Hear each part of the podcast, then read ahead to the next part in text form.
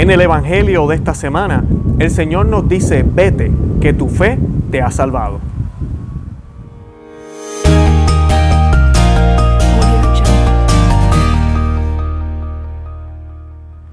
El Evangelio de este domingo está tomado del Evangelio de San Lucas, capítulo 17, versículos 11 al 19, y dice, Mientras se dirigía a Jerusalén, Jesús pasaba a través de Samaria y Galilea.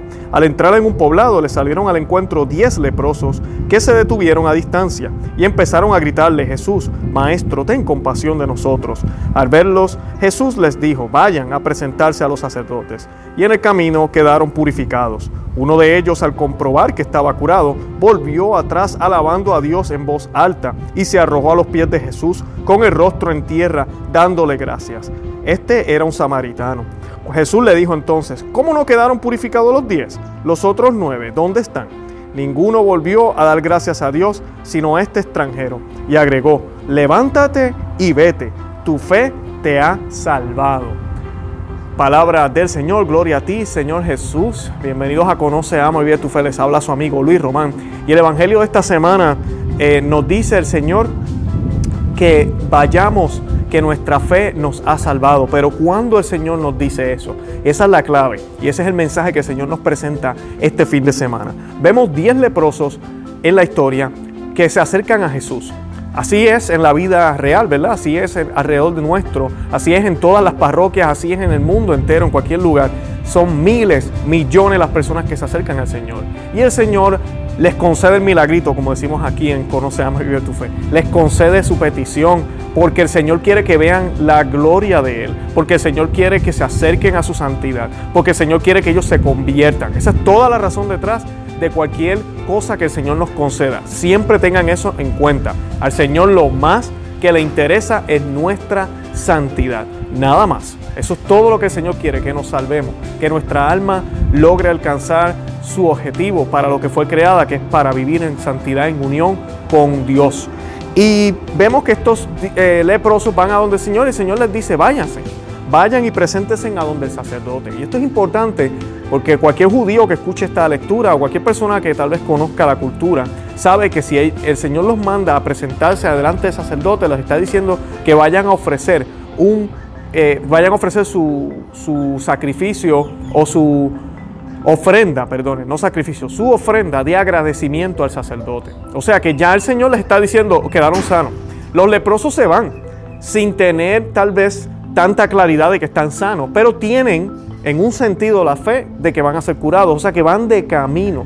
Como siguen ese camino, quedaron sanados. ¿Cuántas veces el Señor, cuando nosotros pedimos una petición, el Señor no nos las da inmediatamente como la queremos? ¿Verdad? Eh, como dicen eh, por ahí, puede ser que uno le pida al Señor un árbol de naranja y ¿qué hace el Señor? Te da una semilla. Te toca a ti sembrarla, te toca a ti colocarle agua, te toca a ti cuidarla, eh, seguirla podando hasta que esa mata crezca, hasta esa planta crezca, ese árbol, y entonces empieza a dar las naranjas que le habías pedido al Señor desde un principio. Y es exactamente aquí lo mismo. Él está diciendo, vayan, y preséntense delante del sacerdote. Ninguno protestó, ninguno dijo, pero Señor, yo necesito ser curado, Señor, me voy a morir de camino. No hubo duda, caminaron hasta allá y por eso el Señor los sana.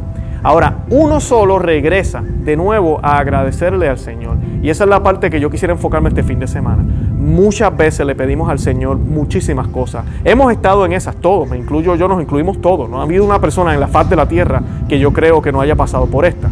Le pedimos a Dios un, favor, una petición, le hacemos hasta promesas, que no deberíamos hacerlo de esa forma. Le ponemos hasta condiciones. El Señor concede esa petición y se nos olvidó. No volvemos a hablar del tema, no le agradecemos al Señor.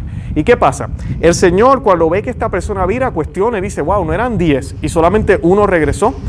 Y menciona la palabra extranjero porque no solamente, sí, esto teológicamente sabemos que estaban los judíos, sabían que estaban los samaritanos, pero yo quiero colocarlo en el aspecto actual de nosotros. El Señor se refiere que no simplemente porque tal vez usted no esté en gracia, porque tal vez no usted es el mejor católico. Eso no quiere decir que usted reconozca la grandeza del Señor. Usted tiene todas las cualidades y tiene el conocimiento y el intelecto para reconocer esa grandeza de Dios. Y sabemos que Él nos dio es eso que necesitábamos, pero se nos olvida agradecerle. Este hombre vuelve y le agradece al Señor y pone rostro en el suelo y reconoce al Señor como heredador de todos los bienes que Él tiene. Y eso es importante, porque muchas veces le pedimos a Dios y sí, sabemos que Dios es el que está a cargo de todo, pero a la misma vez sabemos que cada día nos levantamos a trabajar, hacemos todo lo que tenemos que hacer. So, en un sentido, sí, el Señor me da la vida, pero soy yo el que pasa el trabajo. Y se eso es lo que subconscientemente tal vez estamos pensando. Así que hoy el Señor nos recuerda en este Evangelio que no, que tenemos que agradecerle a Él. El agradecer es un acto de fe. Lo es. Y así el Señor aquí lo reconoce. Y le dice, levántate y vete, tu fe te ha salvado. O sea que aquí este Señor no tan solo consiguió el milagro, sino que consiguió la santidad. Y ese es mi punto. Lamentablemente los otros nueve se quedaron en el milagrito, como siempre hablamos aquí. Se quedaron en el milagro y sí, fueron sanados, pero no reconocieron la gloria de Dios, no le agradecieron al Señor, no dieron testimonio de lo que el Señor les ha dado. Y a mí me parece extremadamente hermoso el gesto de poner el rostro al piso, porque Dios, ¿quién soy yo para que Dios me sirva? Esa es la pregunta que debemos hacernos en, esta semana. ¿Quién soy yo para que Dios me sirva? El yo poner mi rostro en el piso es signo de humillación y es signo de reconocer que soy menos, pero con todo y eso, tú que eres más grande que yo, te haces pequeño. Tú que eres más grande que yo, me sirves a mí que soy tan poca cosa porque me amas. Ese es el mensaje que vemos aquí hoy. Así que seamos agradecidos y demostremos nuestra fe, confirmemos nuestra fe en la manera en que glorificamos a Dios con el agradecimiento que mostramos a través de nuestras vidas, de nuestras palabras, de nuestra oración, a través del servicio que prestamos a la iglesia, a través de la evangelización, a través de no avergonzarnos a decirle la verdad al mundo entero sobre Cristo, sobre que Él es el Señor, es el único camino, verdad y vida y que gracias a Él mi vida ha cambiado, tu vida ha cambiado y la tuya puede cambiar que seamos valientes para poder hacer eso, como hizo este hombre, pudo virar hacia donde el Señor y el Señor le dijo, levántate, vete, que tu fe te ha salvado. Así nos envía el Señor en el fin de semana. Bueno, los invito a que visiten nuestro blog, no se llama fe.com que se suscriban a nuestro canal en YouTube, que compartan los videos que tenemos, todos los temas que hemos eh, puesto, que, que, que déjenle saber a otros que existimos. Eh, también estamos en audio, en podcast, cualquiera de las aplicaciones de podcast. Todo lo que colocamos aquí en YouTube está ahí y hay más, porque el podcast lleva más de un año. Eh, lleva un año adicional más que el canal aquí en YouTube, así que tiene mucho más contenido y aquí pues en YouTube tenemos ya sobre 120 videos con diferentes temas de los sacramentos, de la iglesia, de todo, así que déjenle saber a las personas. Además de esto, también estamos en todos los medios sociales, Instagram, Twitter, Facebook, síganos por ahí, apóyenos de esa manera. Y estamos en WhatsApp también si desean recibir todas las notificaciones por WhatsApp. El enlace está en las notas de este video.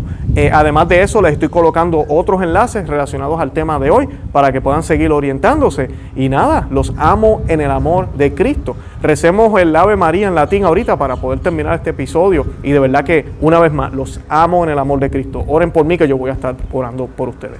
Bueno, en el nombre del Padre, del Hijo y del Espíritu Santo. Amén. Ave María, gratia plena, Dominus tecum, benedicta tu in mulieribus, et benedictus frutus ventris tui, Jesús. Santa María, Mate Dei, ora pro nobis peccatorimus, nunc et mortis nostre. Amén. En el nombre del Padre, del Hijo y del Espíritu Santo. Amén. Los amo un montón. Sigan orando por el Santo Padre, sigan orando por la iglesia, por todo lo que está pasando y manténganse siempre informados y no se olviden nunca, nunca de hacer el rosario todos los días. Los amo un montón. Santa María, ahora pro